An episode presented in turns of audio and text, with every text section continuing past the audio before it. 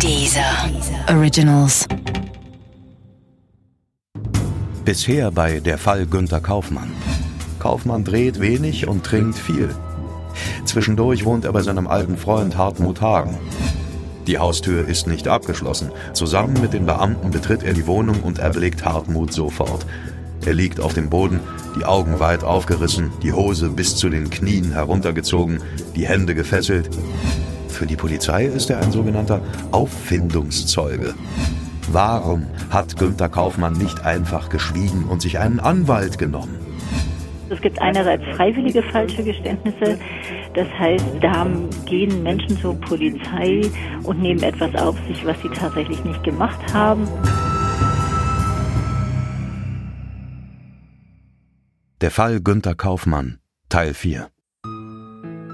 Ab jetzt nimmt Kaufmann die Rolle des Mörders ein, sagt, er wäre es ganz allein gewesen, zeigt dem Kommissar genau, wie er das Opfer erwürgt haben will. Für mich macht es immer noch keinen Sinn. Hier, um seine todkranke Frau zu schützen, ging er selbst ins Gefängnis. Das schrieb der Spiegel. Ja, selbst wenn Alexandra etwas Unrechtes getan hätte, hätte mein Vater sie geschützt und gedeckt. Das sagte Kaufmanns Tochter. Und hier, sogar auf dem Buchdeckel seiner Biografie steht, um seine Frau zu schützen, gesteht der Schauspieler Günter Kaufmann eine Mordtat, die er nicht begangen hat. Sandra Kaufmann ist zu dieser Zeit schwer krank. Die Polizei sieht aufgrund ihres Zustands davon ab, sie intensiv zu verhören aber sie wird einmal während des Verhörs per Telefon zugeschaltet. Vor meinem geistigen Filmauge sehe ich das Telefon auf dem Tisch stehen, der Lautsprecher ist an, die Leitung rauscht und knackt etwas, der Ermittler fragt Sandra nach dem Portugal-Geschäft, und dann hören wir ihre Stimme. Sie ist schwach und brüchig. Es ist alles gelogen. Sie atmet schwer. Den Prozess habe ich erfunden. Mein Mann hatte keine Ahnung. Diesem Moment muss Kaufmann doch klar sein, dass sie ganz bestimmt etwas mit dem Mord zu tun haben muss. Und als der verdammte Krebs gewinnt und Sandra nur wenige Tage vor Prozessbeginn stirbt, sie hatte doch nichts mehr zu verlieren. Sie hätte doch die ganze Wahrheit erzählen können, anstatt ihren Mann ins Gefängnis zu schicken. Warum ist Günter Kaufmann, Liebe hin oder her, nicht misstrauisch geworden? Warum um alles in der Welt hat er sich nicht ein paar sehr naheliegende Fragen gestellt und beantwortet? Denn Sandra Kaufmann hatte, im Gegensatz zu ihrem Mann Günther, sehr wohl einen Grund, warum sie nicht alles erzählte. Ihr war jemand anderes wichtiger, so wichtig, dass sie Kaufmann dafür ins Gefängnis schicken würde. Und nach ihrem Tod Spätestens da muss doch ein Moment kommen, in dem Kaufmann auf sich zurückfällt, indem er nicht mehr fürchten muss, dass die Polizei seine Frau mit langen Verhören quälen könnte oder noch schlimmer vor Gericht stellen, anklagen oder gar ins Gefängnis stecken könnte. Oh, verdammt, habe ich etwas übersehen? Habe ich den entscheidenden Satz in einem Artikel, einem Interview oder einer Doku verpasst? Warum um alles in der Welt stehst du nicht auf, Günther, und verkündest, dass du unschuldig bist, dass du nichts mit dem Mord zu tun hast, dass du deine Frau schützen wolltest und dass sie deinen Schutz jetzt nicht mehr braucht?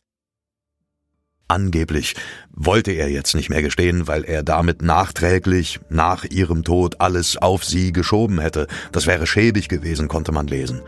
Aber wie schäbig ist es wirklich, wenn die Alternative am Ende 15 Jahre Haft bedeutet? Der psychologische Gutachter im Prozess urteilte, Kaufmann ist überdurchschnittlich intelligent. Aber nicht nur das, Kaufmann ist auch über alle Maßen beeinflussbar.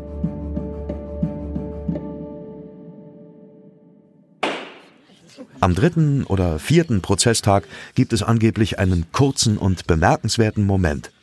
Herr Vorsitzender, soll Kaufmann da ganz unvermittelt gesagt haben, ich habe Sie belogen. Doch dem Richter entgeht dieser Augenblick, er fährt Kaufmann über den Mund und der kurze Moment war schon vorüber. Der Prozess.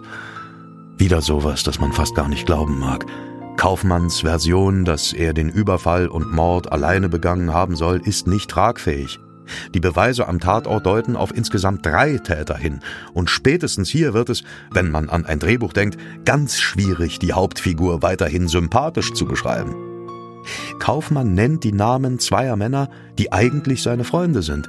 Der eine ist Rotlichtkönig, der andere Geldeintreiber. Sie werden verhaftet. Der Ex-Zuhälter steht Kaufmann im Gericht gegenüber. Er hat schon viel erlebt. Aber das hier ist auch für ihn zu viel. Unter Tränen fragt er, Günther, was erzählst du da? Wir kennen uns seit 30 Jahren. Was erzählst du da, Günther? Das ist eine gute Frage. Später werden die beiden Freunde entlassen. Die DNA-Spuren am Tatort passen nicht. Sie haben beide ein Alibi. Sie waren es nicht. Aber dass es keine Garantie gibt, als Unschuldiger nicht ins Gefängnis zu müssen, das erfährt Kaufmann ja selber gerade. Wie kann er da seine Freunde mit in diesen Abgrund hineinziehen? Es gibt so viele ungeklärte Fragen, so viele Fragezeichen. Ich, ich wünschte, ich hätte mich schon vor Jahren mit Kaufmann auf einen Kaffee verabredet.